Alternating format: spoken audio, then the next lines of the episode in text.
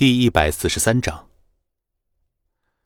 孙离在病房陪着父母，一直到晚上八点多。今晚江胜龙要给李虎摆鸿门宴，他必须赶过去。梁子会馆门口，李虎在奔驰车上抽完一根烟，和尚替他拉开车门：“虎爷，再等等，孙离一会儿就来了。”孙离不来，他可不敢单独面对江胜龙。和尚沉声说道：“呃，虎爷，孙离不可能跟咱们一起进去的。”李虎当然知道孙离不可能和自己一块进去，他也就是那么一说。他南区虎爷也是刀山火海杀过来的，人在江湖飘，不受点伤、留点疤是绝对不可能的。李虎下了车，砰的一声将车门关上。他喜好穿黑色长风衣，尤其是像这种鸿门宴的场合，这样更有气场。人都藏好了吗？虎爷的目光冷冽地扫了一下周围，黑压压的路灯下看不到一个人影。和尚低声说道：“放心吧，虎爷，梁子会馆里也有咱们的人。”走。虎爷是走路带风，双手一抖风衣，大有小马哥的风范。整个江城，凡是有头有脸的人都知道江胜龙，不仅仅是因为城市到处都有江城实业的影子，更是因为江胜龙向来都是个狠辣的角色。本来大家都以为家财万贯的江胜龙现在不再做那些灰色边缘的事情了，但是雷平覆灭后，明眼人都能够看出来，江胜龙现在还是那么不干净。江胜龙坐在原来雷平坐过的太师椅上，上面还有血迹，不知道是雷平的还是哪个枉死的人的。江胜龙的嘴角阴笑着，他扶持的人被人一夜之间连锅端，虽然手段不高明，但是奈何雷平罪大恶极，将警察的注意力全都吸引在了雷平的身上，而相反，那个覆灭了雷平的人。却暂时没有人追究。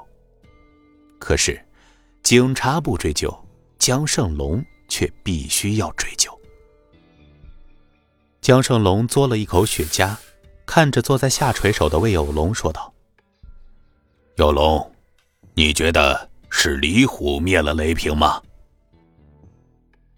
魏有龙当然不认为是李虎灭了雷平。雷平是个什么角色？魏有龙很清楚。这个人心狠手辣，而且本身的武力值不低。南区虎爷虽然也算得上是威名赫赫，不过在东北南三块地方中，实力却是最弱的，根本就不可能干掉雷平。所以那晚肯定还有别人参与进来。但是魏有龙觉得雷平死的罪有应得，而他也不想再牵扯别人出来，于是沉声说道。那天的确是李虎报仇了梁子会馆，而且也是他的人报的案。漂浮的烟圈里，江胜龙斜了魏有龙一眼，淡然说道：“那一会儿有龙可不要手下留情啊。”魏有龙点了点头，算是答应了。李虎一走进会馆，立即就看到江胜龙抽着雪茄坐在太师椅上。他大笑着冲着江胜龙拱了拱手，江胜龙的眼皮都没有抬一下，他把手里的雪茄按在手下递过来的烟灰缸里。他必须尽快解决江城的棘手事，因为他很快就要将注意力转移到江城之外，不能耽误太多时间。所以他没有说任何客套的废话，开门见山道：“雷平的事儿，你打算怎么赔偿我？”雷平的案子太大了，谁都压不下来。这个得力的助手是彻底废掉了。李虎也是一路摸爬滚打才站起来的。装孙子和当老大这两个角色之间，他可以随意的转换。江总啊，我压根就不知道雷平是您的人。要是我知道雷平是您的手下，您就是借我十个胆子，我也不敢动他呀。李虎追悔莫及的说道。江胜龙嗤笑：“哦，这么说，虎爷是打算卖我面子了？”江总说笑了，整个江城谁敢不给您面子呀？李虎讪笑着，卑微的表情拿捏的很到位。不过他的心里却在腹诽：“妈的，说的是宴请，现在倒好，连鸿门宴都懒得摆了，直接让老子站着说话，临死都不让吃顿饱饭呀！”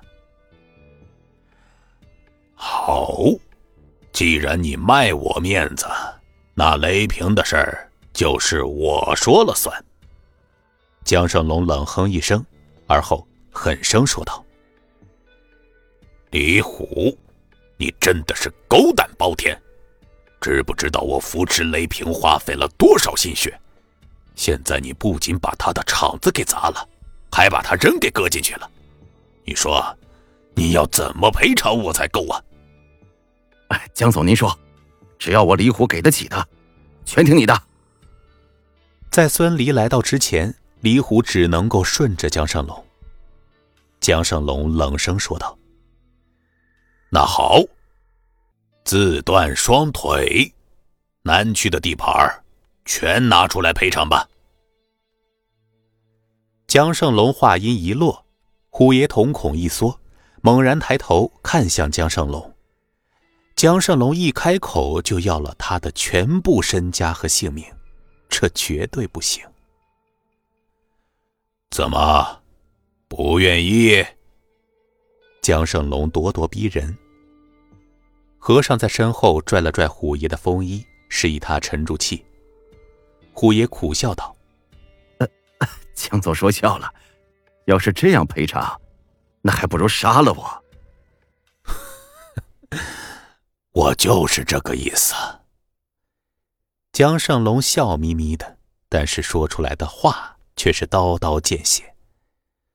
话音一落，梁子会馆大厅中钻出一群人，瞬间将虎爷和和尚两人围了起来。本集播讲完毕，感谢您的收听。